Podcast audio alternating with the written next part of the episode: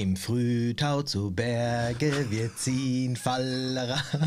Es glüh, äh, ach, grünen die Felder. Ach, Thomas? also du weiter? kommst nie in Gefahr, in einen Kirchenchor eintreten zu müssen. Das kann ich dir sagen. Ich, aber auch nicht. War gut früher im Singen, das habe ich dir schon mal gesagt. Naja, du sagst zu viel. Ja. ja, ist auch schon lang her. Ja, ich habe gedacht, ich fange mit was Fröhlichem an, so ein bisschen so Wandern, Nein, ist schön, Melodie, ist schön. Du hast mich Sommer. blitzschnell zurückgebeamt Ja. in meine Augsburger Puppenkiste Kindheit. genau, oh, die habe ich auch mal geschaut. Ja, ehrlich. Ja, das war mein, der, der Vorteil früher, selbst zu meiner Kindheit, da gab es ja nur drei Programme und da war jetzt, also heutzutage brauchen wir ungefähr genauso lang, um uns einen Film auszusuchen, wie dann später der Film dauert. Ja, genau.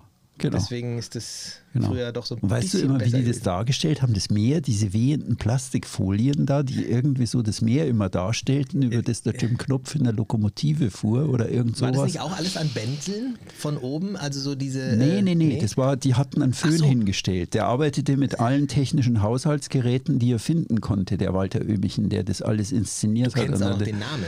Ja, ja, das ist klar. Ähm, der, und das, das, der hat da mit dem Föhn gearbeitet, irgendwie da Föhn, unten echt? rein oder ich glaube sogar mit dem Staubsauger oder irgendwas. Ich kenne die genaue Geschichte nicht, aber du siehst, wie diese Folien einfach so durch Luftströme wabern, ja. Ach, schön. Das ist, so war das Meer, ja. Und das So sah einfach, mächtig. ja. Ich habe Fingernägel gekaut, ja, wenn ich das gesehen habe, wie die da übers Meer fuhren. Und jetzt fährt er selber. Ja, kaut keine Fingernägel mehr. Ja. So, er sagt, wieso klippt denn das Scheißteil schon wieder? so, Ach, die, so machen die Mythen unser Leben doch schön. Ja, Ja, denke ich doch diese auch. einfachen Dinge. Ja, nee, das ist so ein, es ist ja ein Kinderlied aus der Schule. Immer wenn wir dann draußen mal ein bisschen wandern sind, außer Segeln, ich bin ja gern auch so in der Natur, ich gehe dann immer mal ein bisschen wandern hier mit meiner Family. Echt? Ja, viel Mountainbiken äh, und dann ähm, zwischen den Fahrrad-Mountainbike-Touren dann auch immer mal gerne so ein Ist bisschen ja auch wandern. toll hier in eurem Flusstal da am Main. Das ist Ja, bei uns auch. klasse. Oder eben, äh, wenn wir auch mal Urlaub machen, so Südtirol oder so, jetzt Mhm. nicht am Meer. Auch wenn dann mal Kunden fragen, wo geht's wieder zum Segeln, sage ich, nee, dieses Mal in die Berge. Bin gerne in den Bergen. Ich auch. Ja. Ja. Immer wenn ich abends in der Bucht liege, renne ich einen Berg hoch. Echt schau, jetzt? Ja, schau meinen Schuhberg an. Ich ruder ans Stimmt. Land. Also ich habe ja keinen Außenbader, sondern ruder ans Land, habe so ein Mini-Schlauchboot. Und wenn ich am Land bin, dann immer hoch, immer nauf. Du hast immer keinen Außenborder. Nee, irgendwie. Ich, ich fahre ihn rum seit einem Jahrzehnt und irgendwie macht er auch, aber es ist mir zu beschwerlich und ich, ich ruder einfach ja. gern. Ich würde am liebsten, weißt du, was ich gern hätte? Das, ich hatte einmal auf dem, auf dem, äh, in der eigenen Gemeinschaft, wir hatten so ein Naughty Ride, so ein faltbares Ruderboot ja, mit ja, zwei, ja. so ein Coracle. Also, schön stabil, ne? Oh, und zum Rudern, also meine Frau schwärmt heute noch davon. Ich habe die vor boah, 15 Jahren beim Vollmond über die Bucht gerudert. Ja, das ist Bei also- Vollmond über die Bucht muss ich jetzt Jawohl. überlegen, ob das Seemannsgartechnisch Jawohl. überhaupt Nein, äh, das ist. funktioniert. Und ähm, also das ist, das ist erhebend, ja. Also wenn du, ich ruder wahnsinnig gern, auch wenn du so, das ist so eine schöne gleichmäßige Bewegung und du kannst dich da wirklich austoben. Und also ich, ich ruder da oft weit und nehme da auch größere Strecken in Kauf, selbst in diesem komischen Schlauchboot. Also du ist wirst auch ein immer interessanter für mich als ein Ruder, gut, ein Ruder gut bewegen. Also zwei Ja, Ruder, ja, ein okay. Ruderboot gut bewegen und ohne du, Ja. du radelst, ruderst ja immer auf dein Ziel zu, ohne es vor Augen zu haben.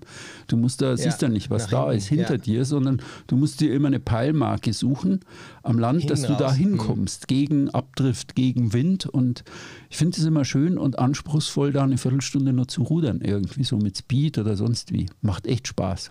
Der Dumme. Also ich ähm, könnte dann derjenige sein, der vorne sitzt und sagt, äh, weiter Steuerbord oder Backbord, während du dann ruderst. Ich kriege dann nur immer mitleidige Blicke von den anderen Besatzungen, wenn die sagen, ah ja, so kann man das auch machen. ja. Schmeißen dann ihren Jetmotor an und Ja, klar, der, der so, pff, Nein, es hat was, ich gebe dir vollkommen recht, es ist, ähm, es ist Stille, es ist, äh, ja, es ist schön. Aber hat nichts mit meinem heutigen Mythos zu tun. sprich. Ähm, hab an diesen Mythos äh, gedacht, als ich jetzt selbst wieder auf dem Wasser war. Und ich habe tatsächlich auch schon den einen oder anderen gehört, der wortwörtlich gesagt hat, nachts segeln, äh, wozu? A, ich sehe da nichts, B, viel zu gefährlich. Da verpasse ich doch nichts. Oh, der ist schön. Tritt näher, mein Guter. Freue ich mich Das hast du, also das Gespräch. ist ja fast ein, ein Geburtstagsgeschenk. Schön. Der freue ich mich echt drauf. Segeln ist mehr. Segelmythen im Podcast von und mit Thomas Kessbohrer und Ümit Usun.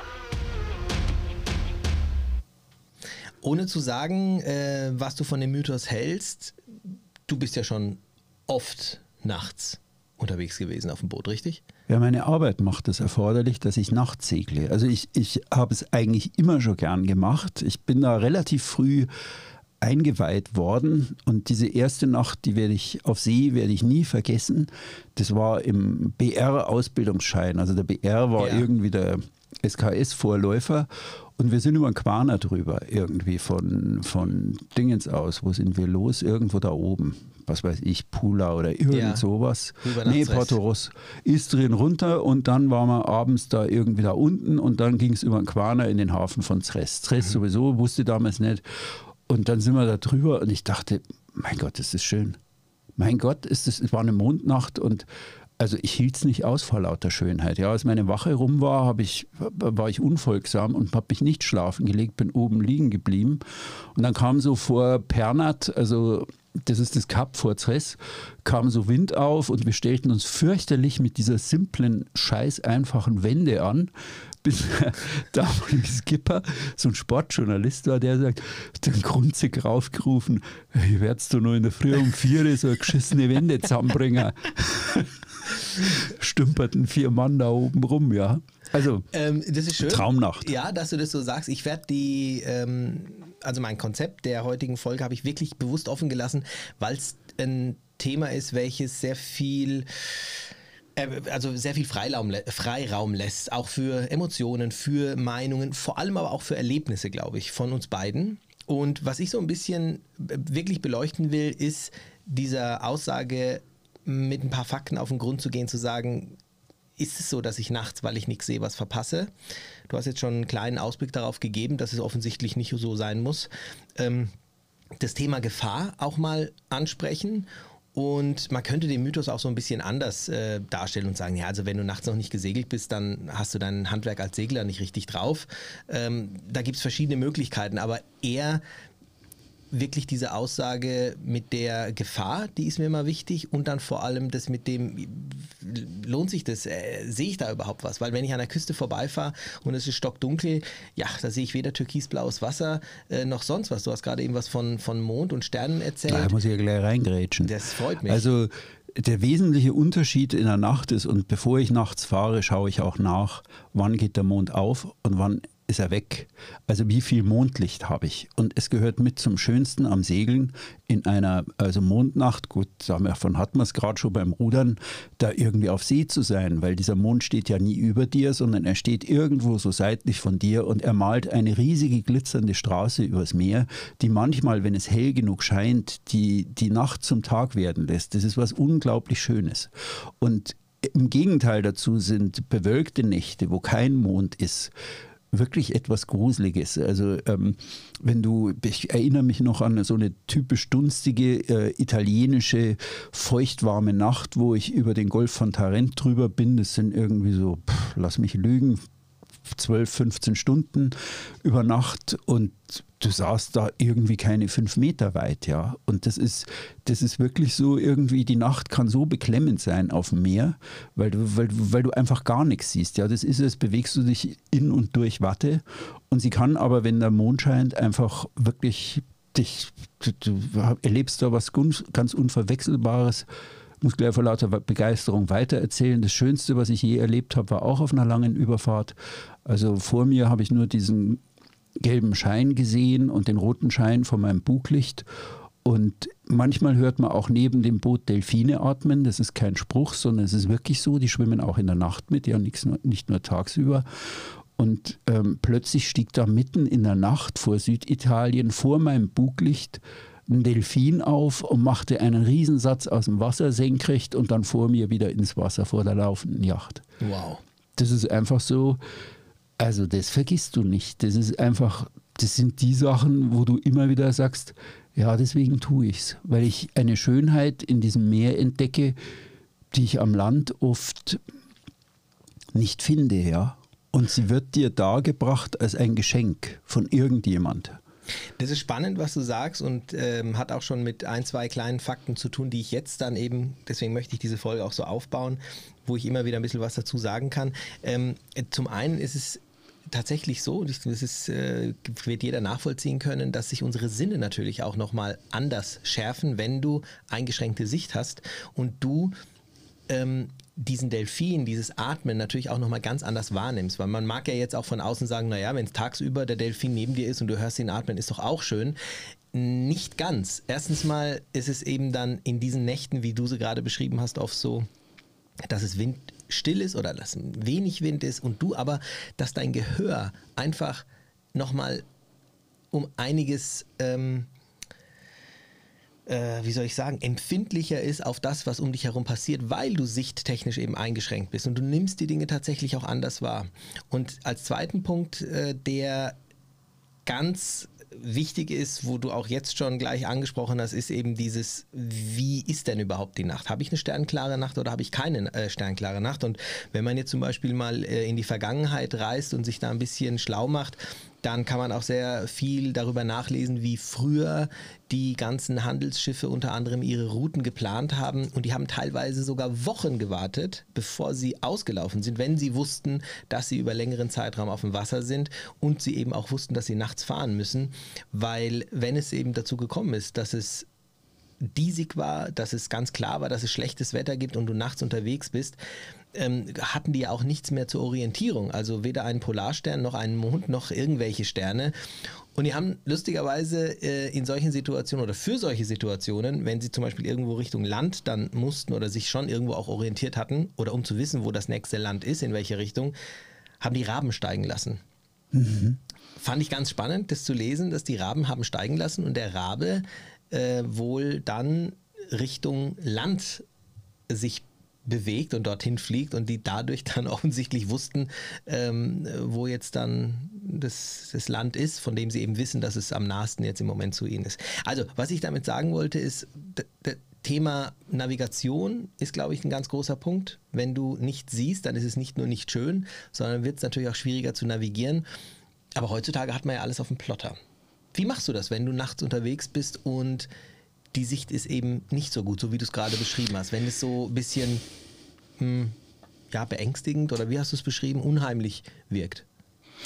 Ähm, Warum ist es unheimlich? Ja, darf ich. Okay, ich beantworte das, aber dann möchte ich eigentlich was anderes loswerden zu dem Thema Dunkelheit. Und ähm, das eine ist, wie mache ich das nachts? Ja, schon Plotter, klar. Oder Radar meistens, wenn ich allein unterwegs bin und es ist, also es ist äh, stürmisch, dann lasse ich also meistens lasse ich nachts auch wegen der Entgegenkomma ist der Radarwarner an, der auf Distanz dann drei Seemeilen oder fünf Seemeilen oder zehn Seemeilen vorher anzeigt, ob da was ist. Ähm, das sind die beiden wichtigsten Hilfsmittel in der Nacht ähm, diese Nächte können irgendwo so, wenn du allein unterwegs bist, ich will nicht sagen gruselig, aber irgendwie so, wenn man gar nichts sieht, weiß ich, ich fühle mich unwohler. Mhm. Ich weiß nicht, ich bin einmal die süditalienische Küste hochgefahren, es war die Zeit, wo es viele also gerade um die Jahrtausendwende rum gab es nicht die äh, Emigranten aus Nordafrika, sondern die Albaner, die rüberkamen, mhm. die in Italien beliebte Arbeitskräfte für die Drecksarbeiten wie Antifouling abkratzen waren.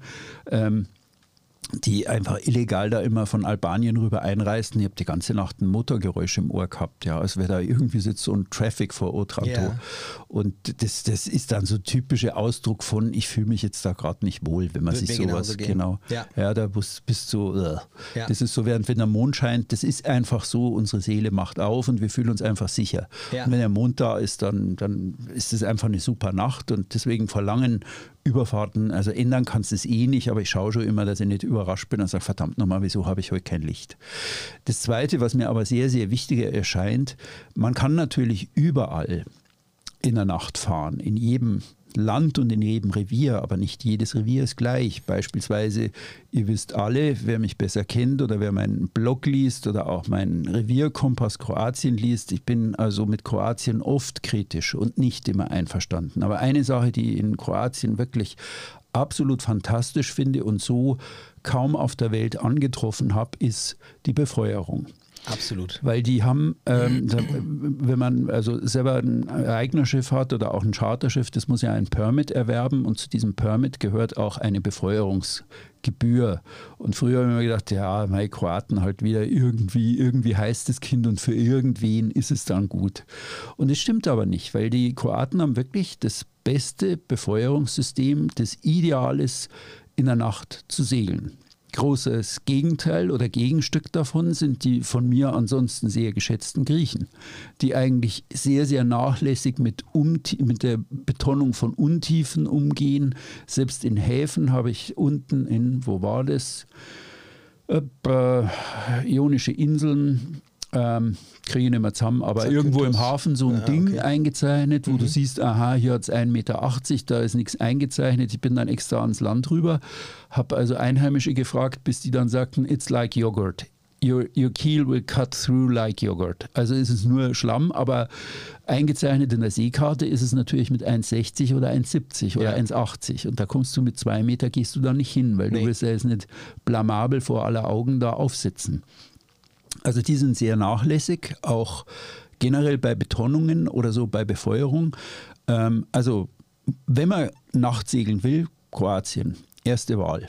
Ja, das, das ist alles betont. Ich habe es ja, oft erfahren. Also wir Kannst haben, auch zwischen den Inseln ja, durchrutschen. Wir haben auch unsere Nachtprüfungsturn ja auch dort gemacht und da ist es, mhm. es ist aber auch viel, was betont werden muss. Also es ist schon so, dass du in Kroatien sehr viele ähm, ähm, Untiefen hast und, und, und auch ja, viele Einfahrten hast, die aber eben auch, wie du es gerade sagst, alle ähm, betont sind und Lichter, also befeuert sind. Und das kannst du auch extrem gut, und da hatten wir auch schon mal eine Folge drüber gemacht, zur Navigation nehmen. Und mhm. Ähm, mhm.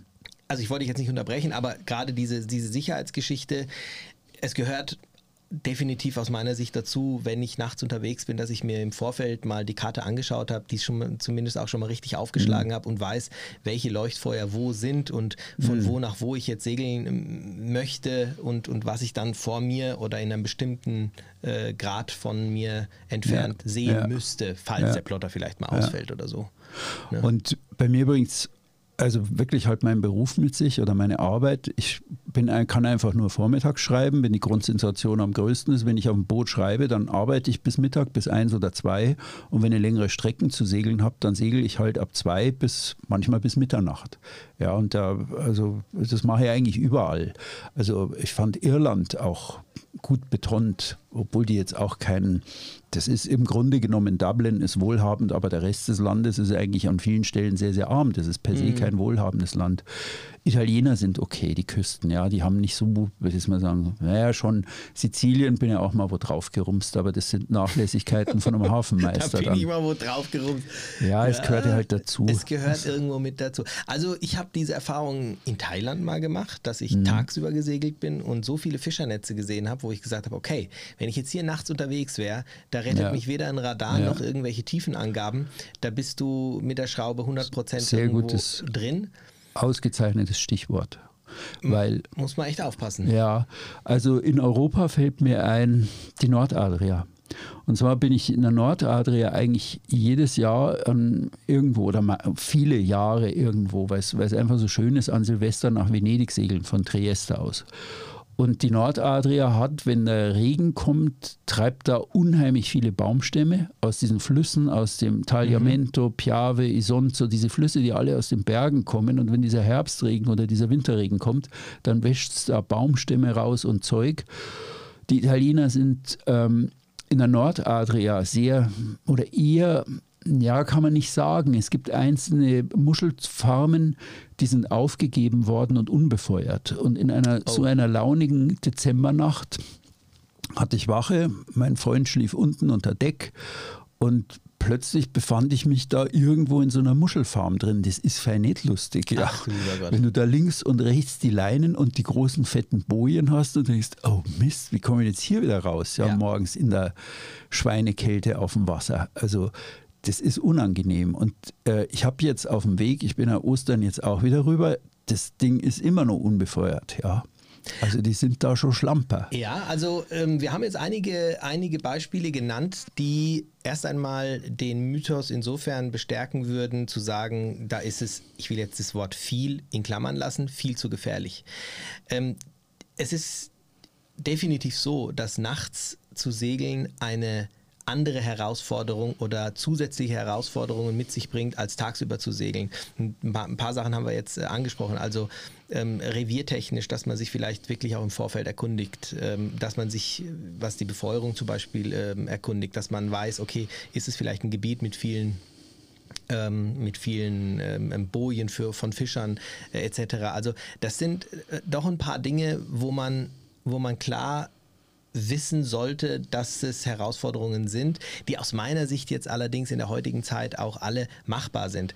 Ähm, wir haben unsere Kartenplotter, wir haben Radar meistens oder oft an Bord, wir haben Karten, mit denen wir auch gelernt haben umzugehen und es schadet eben nicht mal einen Blick drauf zu werfen und meistens findet man sehr schnell in seiner eigenen Umgebung ähm, Befeuerungen, die man nutzen kann, um zu mhm um zu äh, navigieren. Ich möchte später im, äh, auch ein bisschen darauf ähm, zu sprechen kommen, wie man sich an dieses Nachtfahren mal rantasten kann. Da habe ich ein bisschen was äh, vorbereitet, aber das können wir auch mhm. gerne gemeinsam machen, weil ja vielleicht auch viele äh, Zuhörer oder Zuschauer jetzt da sind, die sagen, oh, habe ich noch nie gemacht, aber irgendwie reizt es mich schon, aber irgendwo vielleicht ein bisschen Angst davor. Mhm. Und ja, also Angst in Anführungsstrichen, Angst ist natürlich ein schlechter äh, Ratgeber, aber es hat ein paar Herausforderungen, die wir gerade angesprochen haben. Was sehr, sehr sinnvoll ist, ich habe schon mal von meiner tollen, tollen Taschenlampe erzählt. Also davon gibt es natürlich tausend verschiedene. Es ist eine Tauchertaschenlampe, kleines Ding, kannst du mhm. USB laden mhm. und hat so viel Bums, dass du wirklich ein ganzes ähm, äh, Fußballfeld damit beleuchten kannst. Und ist manchmal hilfreich, wenn ich mhm. da jetzt zum Beispiel so wie du, wenn du sagst, du willst da nachts irgendwo ankern und man ist zu zweit oder so, kann man doch einfach ein bisschen schauen. Oder vielleicht auch beim, beim Ablegen. Ähm, Worauf man aber, glaube ich, auch achten sollte, jetzt gerade weil ich über Licht spreche, ist, dass man jetzt nicht unbedingt weißes Licht, sondern auch ein rotes Licht mit an Bord mhm, haben sollte, Unterdeck. was dann einfach auch mhm. nicht blendet, äh, die, die Crew nicht blendet und was einem auch selber nicht das Augenlicht mhm. dann raubt, wenn man es dann ausschaltet, weil dann ist die Nacht wirklich dunkel. Gibt auch Stirnlampen. Ich habe die Rotlicht, genau auch mit ja. Rotlicht. Meine Uhr hat sogar Rotlicht. Oh, oh Ümit. Ich weiß. Aber ich Wunderbar. Ich ja. klicke drauf und sehe es. Wichtig ist, ähm, gut, zu den Tipps kommen wir später noch, aber das hat jetzt gerade wegen dem Licht so gepasst. Also wir können festhalten, dass nachts ähm, zu segeln schon äh, Gefahren mit sich bringt, die es tagsüber ja. so nicht gibt ja. und vielleicht auch unerwartete Situationen, die, Situation, die, die die Lage schlechter machen können. Aber ich möchte wirklich herausarbeiten, es gibt revierbezogene ja, Gefahren. Absolut, ja, absolut. also sie, siehe Baumstämme, die sind ja. jetzt Nordadrian-Thema. Ähm, gut befeuert, also ja. bestens befeuert ist ein kroatisches Thema, rauf und runter. Also jedes Land und jede Zone handhabt es anders und hat andere Eigenheiten. Äh, Griechenland ist ja, da musst du schon selber nach Untiefen schauen. Das ist nicht immer, weil ich bin vorhin der, äh, östlich von Kreta irgendwo drauf krummst. Überhaupt, also, es ist, ähm, man, ich habe vor vielen, vielen Jahren Landleine festgemacht und nachts kommt ein Fischer vorbei und fährt auf unsere Landleine zu. Ja. Und ich wink ihm zu, um ihm zu signalisieren, dass da eine Leine ist. Der hat mich leider falsch verstanden, hat zurückgewunken. bis, er dann in der Leine war, äh, oh hat es überlebt. Alles gut. gut aus. nachts ja, ist halt ja. einfach. Ja, also ähm, die, diese Gefahren sind revierbezogen und nicht also übergreifend und ein Pauschalargument für, nee, nee, der hat ja gesagt, da schwimmt zu viel rum im Wasser.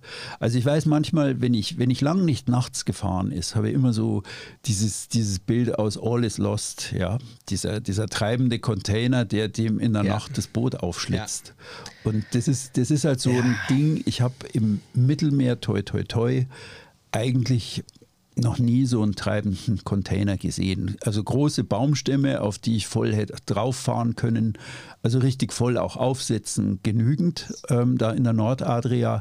Aber also es sind echte Schifffahrtshindernisse, aber so, so meine Angst ist ja immer, dass man so einem Container begegnet und selbst auf langen Strecken toi toi toi, auch also im Atlantik ist mir das eigentlich Wirklich, kann ich nur aufs Hirn klopfen Ja. dreimal. War noch Also- nie da, aber das ist am ehesten so eine vage Angst. Aber Ja, im Mittelmeer ist die Überwachung so gut, dass. Ich war jetzt ein paar Wochen segeln Ja. und habe ähm, schön brav über Kanal 16, habe ein kleines Handfunkgerät oben an Deck, weil ich den Funk eigentlich nicht verstehe, wenn der unten dann äh, losprappelt. Und da gibt es ja dann immer ähm, diese Securité-Informationen und da kam tatsächlich auch mal die Information, dass zwischen der Insel X und Y da gerade eben was schwimmt. War spannend, war gut zu wissen, war, war schön, sich das auch ähm, einfach mal so erlebt zu haben, zu hören und dann zu wissen, okay, da ist jetzt eine gewisse Gefahr, war jetzt nicht in meiner Gegend, aber ähm, das wäre tatsächlich auch eine Geschichte, wo ich sage, oh, hätte ich Respekt davor. Ich weiß aber auch nicht, ob ich die tagsüber sehen würde. Mm, Genau. Ist halt immer so ein bisschen das Problem. Aber gut, ähm, diese Gefahren, klar, gibt es revierbezogen, man ähm, sollte aufpassen oder sollte schauen, dass man dann auch bei entsprechenden äh, Wetterbedingungen dann fährt. Aber kommen wir doch mal zu dem anderen Punkt. Da gibt es doch eh nichts zu sehen. Du hast gerade eben von dem schönen Mond erzählt. Also wenn ich daran denke, ich bin das letzte Mal jetzt auch erst vor ein paar Wochen auf, beim, auf meinem letzten Turn, bin ich nachts um drei los. Also habe ich abgelegt. Schön. Ähm, So ein lautloser Nachtableger ist allein ist- schon was Tolles. Ja, genau, lautlose du- Manöver und es ist windstill und es ist ruhig Genau. und Du also, sprichst es an, dieses ja. Mhm. lautlose, dieses pure, dieser ganz stille Hafen, aus dem du ablegst. Selbst der Motor scheint zu flüstern, wenn du nachts segelst, Mhm. Ja. obwohl er ja genauso laut Ja. ist wie am Tag, aber er scheint zu flüstern. Und das, obwohl er mit das Einzige ist, was du hörst. Und ähm, es war wunderschön, Ja. da rauszufahren und ehrlicherweise sehr wenig zu sehen natürlich. Der Mond war auch noch hinter dem Berg und äh, dann langsam die Morgendämmerung zu erleben und dann den Sonnenaufgang zu erleben, ist etwas Wunderbares. Und Ja. ich für mich empfinde es immer so, das ist, das ist eine wie eine Parallelwelt. Also beim Segeln sehe ich natürlich das türkisene Wasser, ich sehe die schönen Buchten und das ist alles wunderschön und ich genieße das. Und wenn ich nachts segel, ist es wie eine wie eine Parallelwelt, wie in so einem Film, wenn du dann in diese Schattenwelt gehst, die aber in dem Fall eine positive Schattenwelt ist. Also ich erlebe das Leben an Bord nochmal anders. Und was ich liebe, ist einfach der Kaffee an Bord, ganz, ganz in der Früh und das Flüstern innerhalb der Crew. Das hat alles irgendwie was Magisches. Wie geht's dir dabei?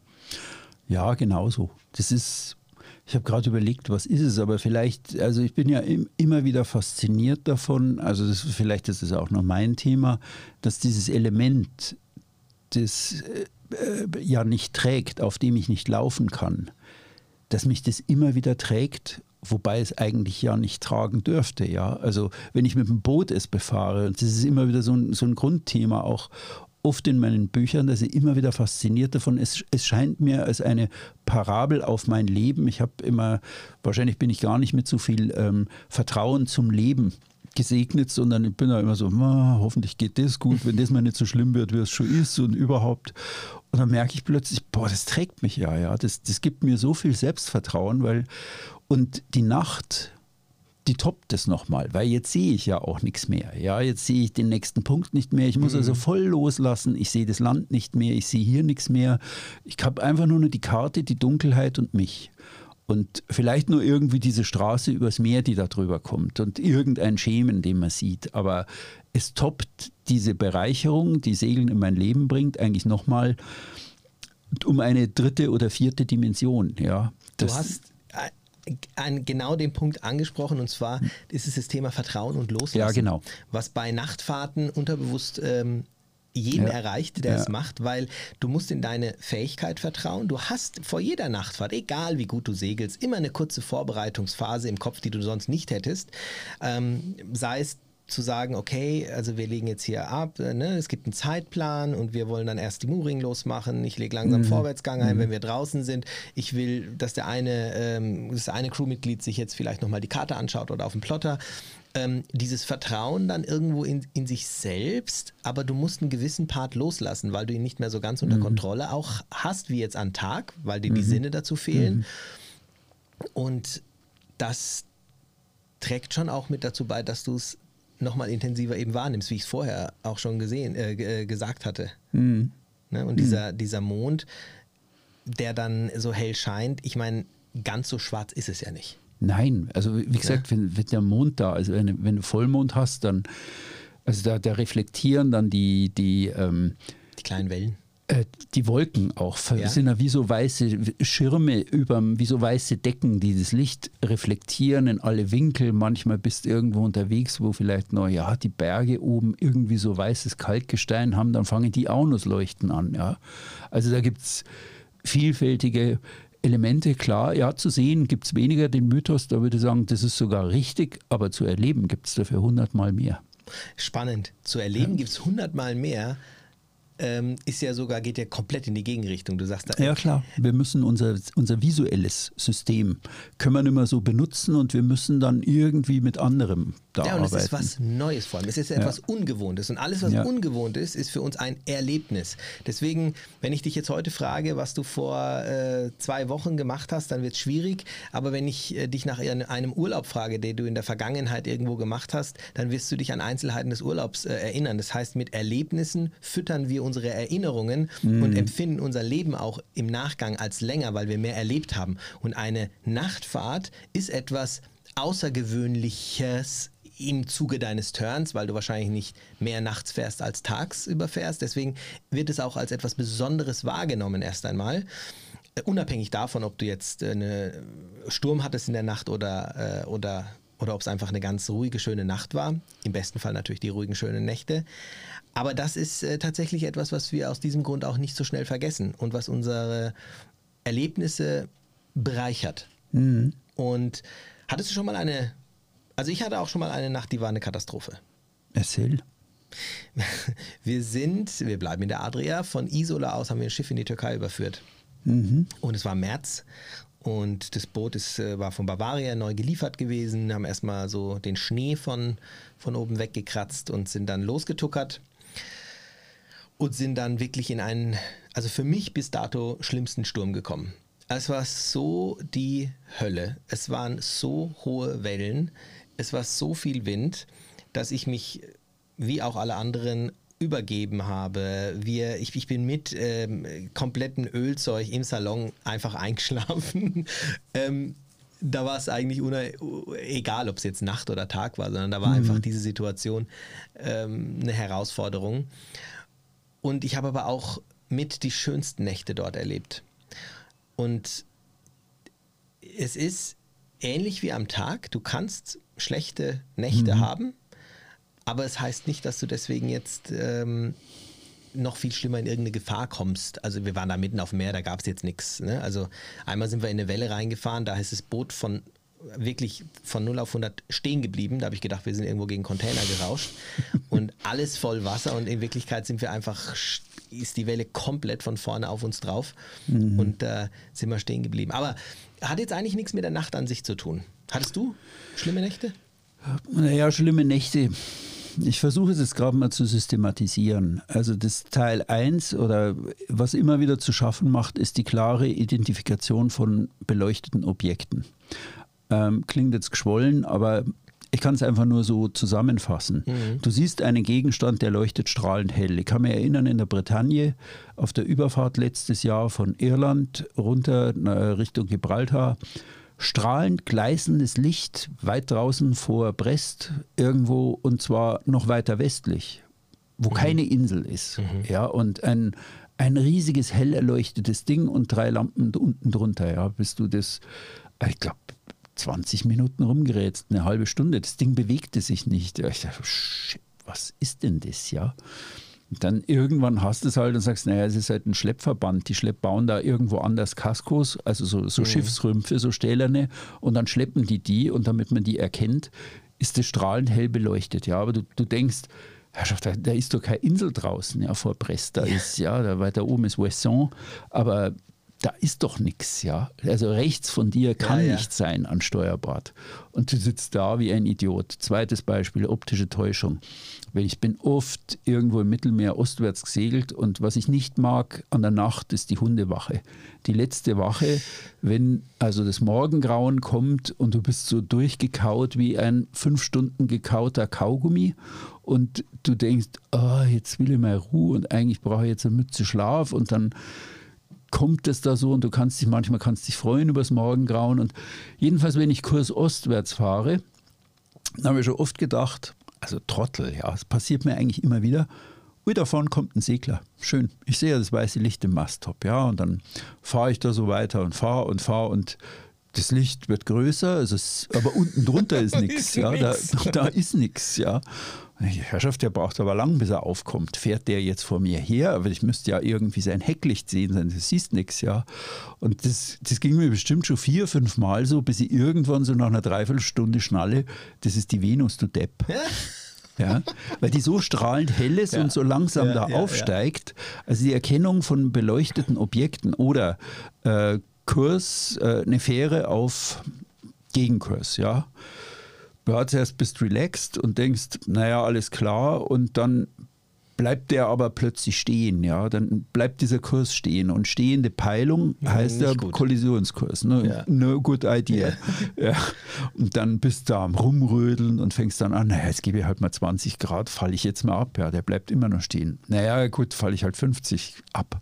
Jetzt steht der immer noch, Himmel, Arsch und Zwirn, was ist denn das? Du kannst, es kommt einfach daher, dass du oft diese Distanz schlecht abschätzen kannst. Wenn du das Radar nicht anhast, ist der jetzt eine Meile entfernt oder der fünf Meilen entfernt. Das ist ganz äh, schön, dass du das also ansprichst, habe ich vergessen. Das ist echte, diese Wahrnehmung. Genau, echte Gefahr. Ja. Also die Wahrnehmung von hell erleuchteten Objekten ist in der Nacht ein, ein ja, ein Teufelswerk. Ja, auch die oft. Abschätzung. Ich hatte das ja. mal, als wir auch auf einer Überführung äh, dann quasi durch den Suez, äh, durch den Kanal von Korinth durch sind und dann an Athen vorbei. Und da gibt es viele Schiffe, die mhm. nach Athen wollen und zurück wollen. Mhm. Und viele davon sind sehr groß und sehr schnell. Mhm. Und nachts bewegen sich die Lichter schnell, aber sind schneller als du denkst. Also man mhm. sollte hier schon mhm.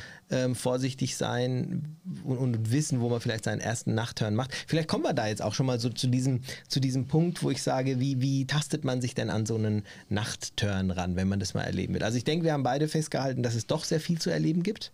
Es ist mhm. wunder, wunderschön, mhm. es ist ein Erlebnis. Ach, einen Punkt wollte ich noch ansprechen, den ich mir notiert hatte. Und zwar, ähm, will ich den gar nicht als Fakt reinsetzen, weil es eigentlich gar kein Fakt sein kann, aber vielleicht mal dich fragen, ob du das ebenso empfindest, weil es den meisten eben so geht, dass man das Gefühl hat, wenn man nachts unterwegs ist, dass man nochmal viel mehr Seemeilen hinter, hinter sich äh, bringt, weil es ja meistens damit zusammenhängt, dass man ja schon entweder am Tag gestartet ist ähm, oder in die Nacht äh, oder, oder in der Nacht dann startet. Also die Tage, ähm, die Abschnitte, wo man einen Nachtschlag drin hat, das sind natürlich die, wo du extrem viel auch Seemeilen ja, klar. Bringst, ne? Du kriegst ein Etmal hin, also in 24 Stunden ja, äh, selbst Strecke. Genau, selbst wenn du. aber es kommt einem nicht so vor. Mhm. Also wenn wir letztens, als wir um 3 Uhr gestartet sind und es war dann irgendwann 9 Uhr, ich meine, dann waren wir ja da schon äh, nach Adam Riese ein paar Stunden unterwegs, genau genommen sechs. Und es hat sich aber nicht so angefühlt, als wäre ich jetzt sechs Stunden mhm. unterwegs gewesen. Ich habe mhm. jetzt gerade mal den Sonnenaufgang erlebt, so ungefähr. Mhm. Und jetzt äh, ist es doch erst früh. Jetzt gibt es doch erstmal Frühstück. Mhm. Und jetzt haben wir ja noch einen Segeltag vor uns. Mhm. Also es wird auch von vielen einfach genutzt, um Strecke zu um machen. Strecke klar. zu machen. Ja, das ist der Vorteil. Ja, es ist aber auch gleichzeitig ein fataler äh, Punkt, der auch so ein bisschen in diese Tipps damit reinfällt, ist, wenn man eine Turnplanung macht und diese macht, dass man einen Nachtschlag machen muss. Weil dann bin ich darauf angewiesen, in dieser Nacht einen Nachtschlag zu machen. Und wenn das Wetter nicht mitspielt oder äh, es vielleicht dann auch ein bisschen zu viel mhm. Wind ist, man sich das nicht zutraut, dann ist es doch eher schwierig. Oder der Nachtschlag, du kannst Strecke machen, mehr Strecke fahren, aber ich habe die Erfahrung gemacht, wenn ich eine Nacht durchsegle, brauche ich eigentlich einen Tag, um zu schlafen, um wieder reinzukommen. Also Gut, ich, allein, ich, ich ne? brauche meinen Schlaf. Ich weiß dann irgendwie, okay, wenn ich jetzt, also bis Mitternacht schaffe ich, bis 2 Uhr auch, aber dann sollte ich im Bett sein. Und wenn es dann länger geht, dann fehlt mir einfach so ein Fetzen und den muss ich mir dann am nächsten Tag rausnehmen. Mhm. Ja, also das ist das eine. Und ich würde gern auch mal ein bisschen, hoffentlich schieße ich dir da jetzt nicht in dein Konzept, aber nee. ich würde nur gerne ein bisschen bei, bei echten Gefahren also ja, man, man, denkt immer an treibende Container, so wie man beim im Gewitter auch immer an Blitzeinschlag ja. denkt, aber die Gefahren lauern da, die wahrscheinlichen Gefahren, so wie Versicherer sie statistisch ermitteln, die lauern ja da immer irgendwo anders. Also das, das eine habe ich schon gesagt, die, die Wahrnehmung optischer Objekte. Also ähm, Geschwindigkeiten, Lichter. Geschwindigkeiten, aber vor allem über. Bord gehen nachts. Also über, in der gut. Nacht aus dem Cockpit Sehr nach gut. vorne müssen, Ja. gehört für mich schon zu dem Irks. Da überlege dann schon fünfmal, wie mache ich es, wie setze ich meine Hände. Ich versuche eigentlich als Einhandsegler auch tagsüber immer dieselbe Grifffolge nach vorne zu benutzen. Also wenn ich aus dem Cockpit gehe, Erster Griff Festhand, äh, erster Griff Sprayhood, zweiter Griff Seezaun, dritter Griff ähm, Gleitleiste auf dem, Deckshaus, Ja. vierter Griff Seezaun, fünfter Griff Wand, sechster Griff. Äh, ich kann das wie ein Affe, sieht das Krass, aus. ja. Ich kann das ganz flink machen. Und das mache ich eigentlich, ich trainiere es tagsüber, weil ich das in der Nacht dann einfach auch genauso drauf habe. Da darfst du dann nichts anders machen. Das ist wieder Alex Honold, Ja. der den El Capitan, diese 1000 Meter Wand, also da gibt es einen faszinierenden Film, wie der gezeigt hat, wie der das Freihand hochgeht. Aber das war im Grunde genommen gar kein Mirakel. Der ist ihn, glaube ich, 150 Mal vorher am Seil hoch und hat dann erst das Seil abgelegt, als er jeden Griff wirklich an jeder schwierigen Stelle genau seine Griffe gesetzt hatte und wusste, wenn ich so das wie ein Affe durchgehe und immer die gleichen Griffe mache, dann komme selbst das Ding da hoch. Der ist nicht da rein und ist das Freihand da hoch, sondern er hat wirklich, klar. also wenn du dir das einübst Ja. tagsüber, wie du nach vorne gehst und zwar blitzschnell, dann ähm, hilft dir das auch in der Nacht. Also man kann Über Bord ja, gehen, Aber ich Ja. will ganz kurz dabei bleiben. Ähm, dann, dann mischen wir jetzt mal unsere Tipps da so ein bis- bisschen mit rein, auch in die, in die Themen, die wir jetzt gerade so durch, durchsprechen. Das ist definitiv ein Punkt, dass man nachts natürlich mehr als am Tag vorsichtig sein sollte, wo man seinen Schritt ähm, hinsetzt und wo man auch seine Hand hingreift und dass man eben auch im besten Fall natürlich auch, was heißt im besten Fall, eingepickt ist, wenn man nach vorne geht. Ähm, seine Rettungsweste sollte man ohnehin anhaben, weil wenn nachts einer über Bord geht, der hat keine Rettungsweste an und du hast sechs, sieben Knoten äh, Fahrt drauf, schwer. Wenn dann ein bisschen Seegang ist, ähm, den musst du erstmal finden. Und wenn der Pech hat beim Überbordgehen mit dem Kopf irgendwo anschlägt und vielleicht bewusstlos ist, ist er weg.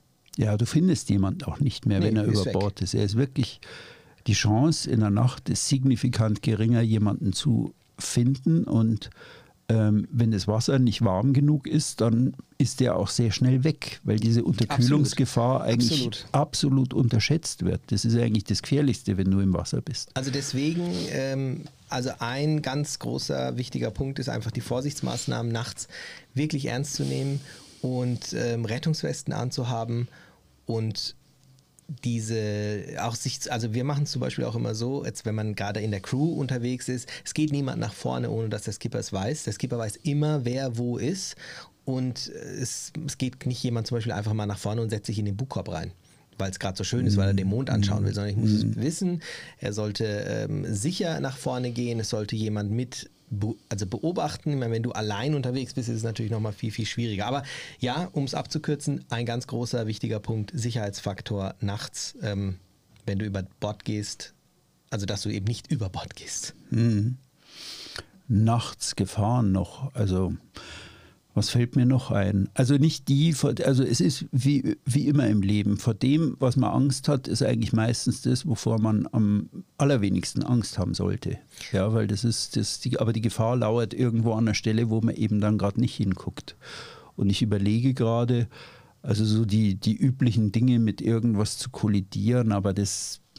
Das Ja, man kann es also verallgemeinern. Man kann sagen, das Thema Sicht und da macht man es vielleicht doch auch so wie die alten Seefahrer, dass man sich ein bisschen wettertechnisch schlau macht und sich überlegt, wie wird die Nacht? Ja. Ja. wird es äh, wird's eine sternklare Nacht, wird es eine bewölkte Nacht, wird es eine sehr windige Ja. Nacht, wird es keine windige Nacht? Deswegen würde ich mich äh, auch nicht auf eine bestimmte Nacht fest also wirklich festschießen und sagen, da machen wir jetzt unseren Nachtschlag. Ähm, es gibt noch einen Aspekt, der interessant ist, den wir mal gemeinsam beleuchten können, wenn sich jemand an das Nachtfahren heranwagt. Gibt's, äh, sollte man jetzt nicht unbedingt eine ganze Nacht durchfahren. Das ist jetzt mal mein grundsätzlicher Vorschlag. Man soll in die Nacht entweder hineinschnuppern oder aus der Nacht herausschnuppern.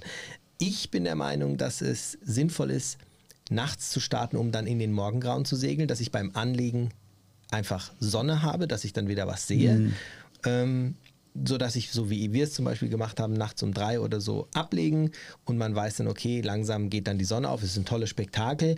Umgekehrt könnte man natürlich auch in den Sonnenuntergang segeln, aber da kommt natürlich dann die Herausforderung hinzu, auch nachts irgendwo festzumachen. Ja, wobei ich dieses Nachts festmachen eigentlich also jetzt muss ich überlegen, ob das jetzt dann auch wieder Aberglauben ist, aber ich habe meistens habe ich nachts bessere Bedingungen. Der Wind ist eingeschlafen.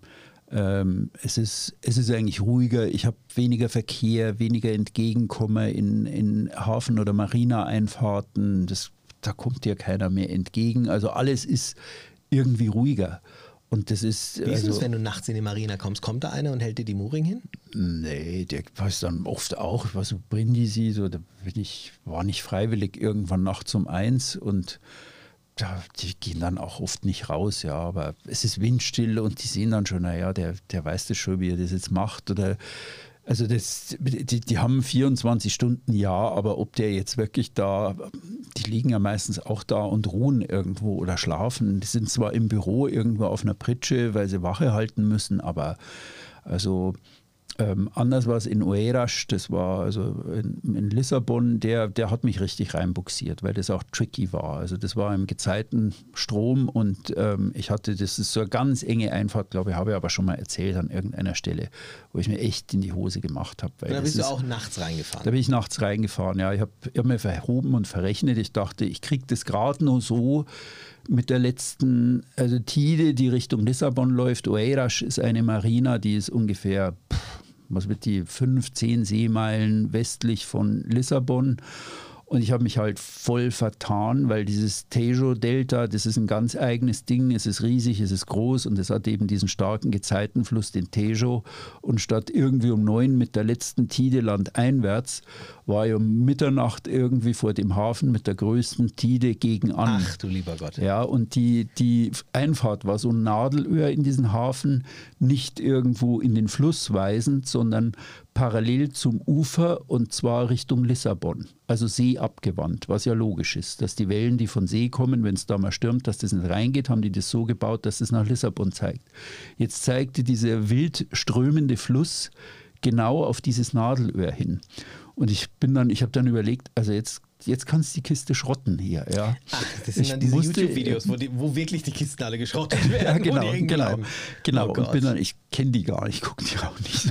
Weil hin und wieder gucke ich, habe neulich eins über, über Mali Losching gesehen, wo einer da durchgewandelt ist wie so ein Bob. Aber okay, und der wusste dann schon, das ist jetzt tricky, der, der ich brauche ihn jetzt. Er ist, er ist mein, mein Anker da irgendwie am Ufer. Und der sagte, weil ich den dann gefragt habe, okay, wie schaffe ich das jetzt? Das Ding ist so gewunden dadurch, das ist auch nur so ein S, es ist schmal, es ist gewunden und ich komme mit der Strömung da, die voll da drauf knallt.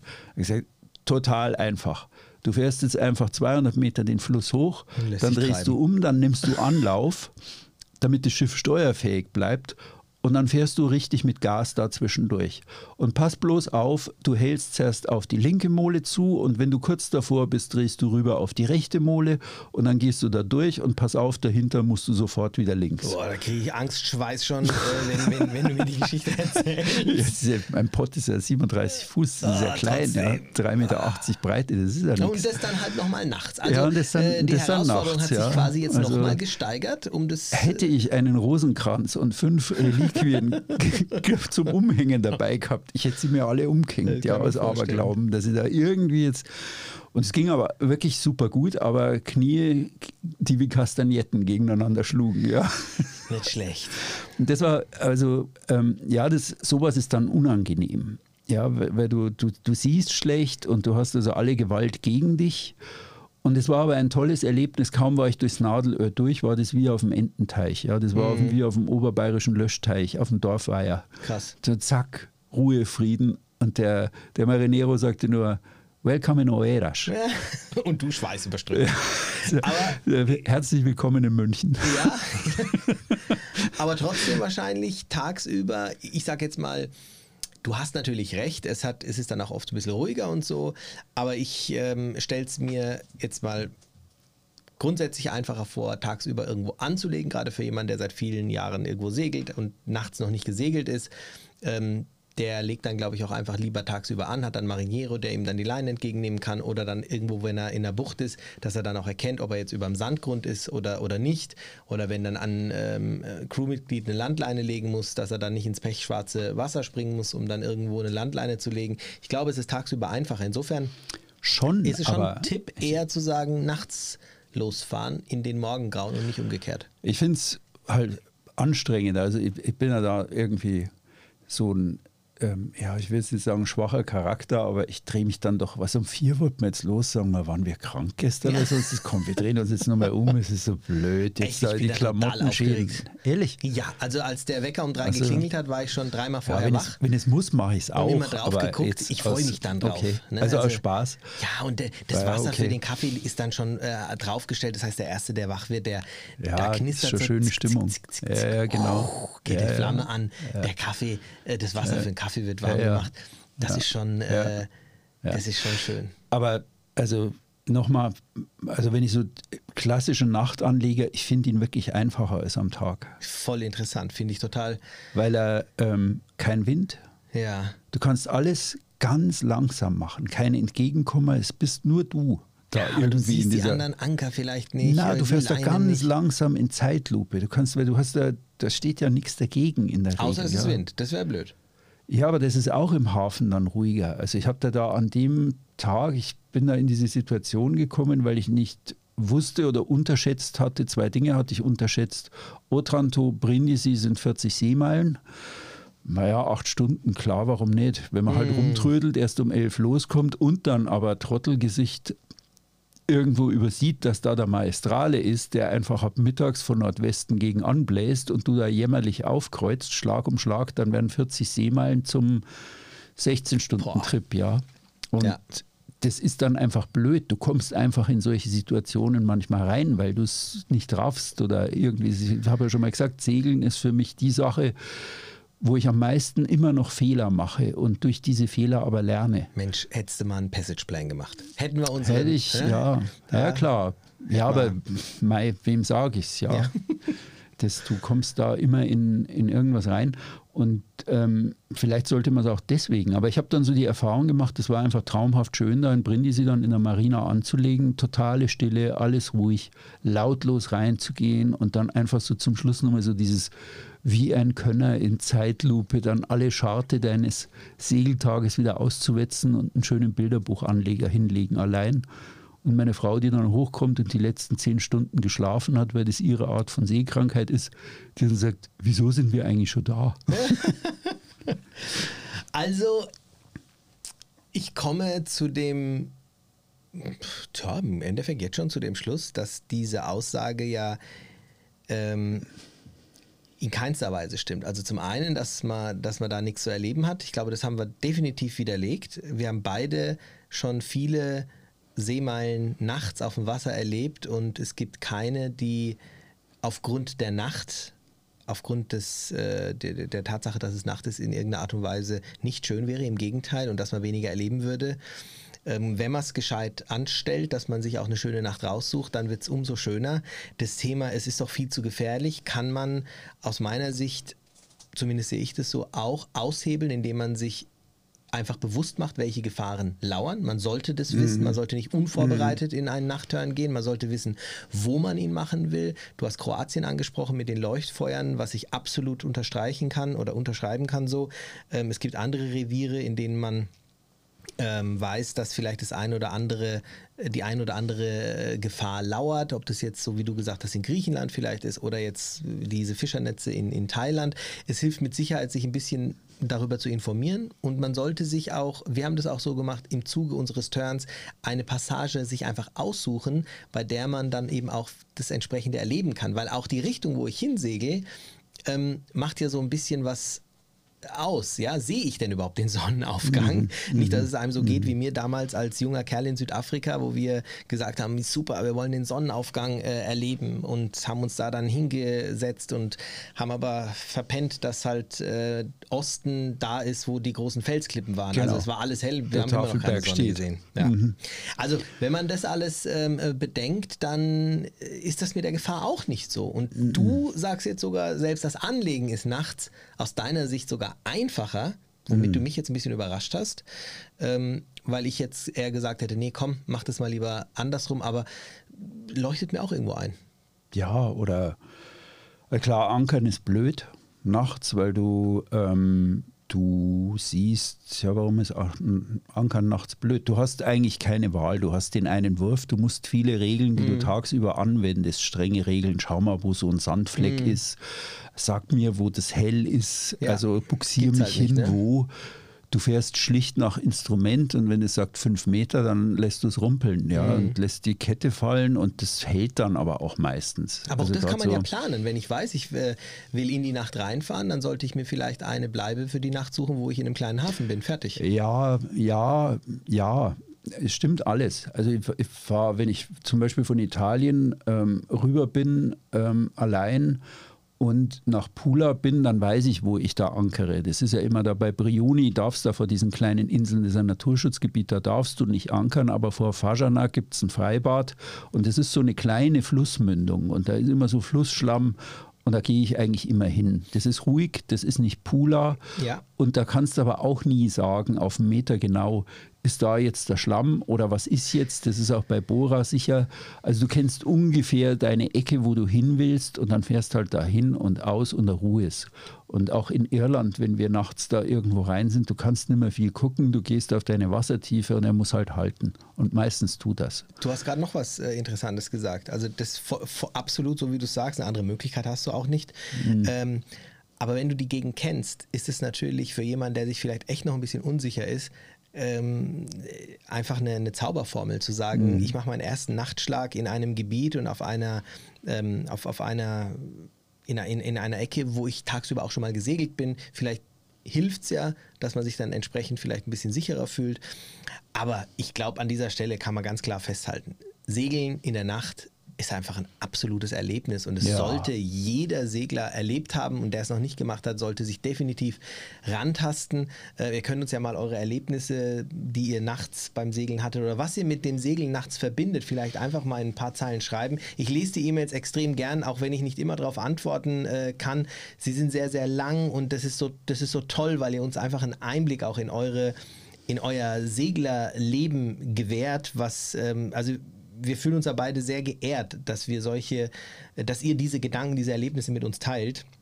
Und ich kann mir vorstellen, dass zum Thema Nachtsegeln vielleicht der eine oder andere auch ein tolles Erlebnis hat. Also mir tut es gut, eure E-Mails äh, durchzulesen und die geben mir sehr, sehr viel. Und Thomas geht es da, glaube ich, genauso. Also Ganz genau gerne so. immer her damit ja. und logischerweise Kritik und Anmerkungen auch. Aber für mich ist der Mythos äh, geknackt ja. und Humbug. Ich habe, äh, entschuldigt bitte alle miteinander, dass ich jetzt nochmal über was komme, aber ich überlege immer, dass ich irgendwas übersehen habe. Es gibt eine Sache, die will ich noch erwähnen: ja. volle Batterien. Nachts verbrauchst du viel mehr. Ich hatte auf der Überfahrt von Irland, weil meine Batterien relativ fertig waren, also du lässt das Radar vielleicht laufen, du hast alle Lichter an, du segelst, also es wird kein Strom zugeführt, die Solaranlage läuft nicht, ähm, du hast alle Lichter an, du hast Unterdecklicht, du hast also so viele Verbraucher und wenn du mit schwachen Batterien losfährst, dann kannst du Probleme kriegen. Das stimmt. Also gucken, sind deine Batterien intakt, sind die ordentlich geladen? Ja, auch das mit dem Solar, ne? Klar, da wird ja, nichts mehr unterstützt. Da, da ist nichts mehr, du, du hast segelst, nur noch Verbraucher. Und das ist natürlich ja. auch, also im besten Fall segelt man nachts, dann ist es wirklich still und traumhaft ja. schön. Du hast einen Autopiloten an, der zuzelt. Ja. Also da ist so viel, plötzlich hängt da dran und saugt das Ding leer.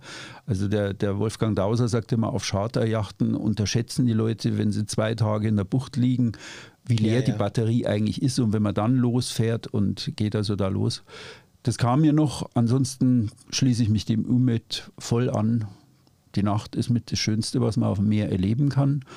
Und ich freue mich, wenn ihr, genauso wie der Ümit, wenn ihr uns eure Beiträge schickt und genau. Und jetzt ist gut. So ist es. Knapp eine Stunde wieder. Mensch, die Nacht ist fast rum. Thomas. Ah, was, was wir immer quatschen den lieben langen Tag. Ja.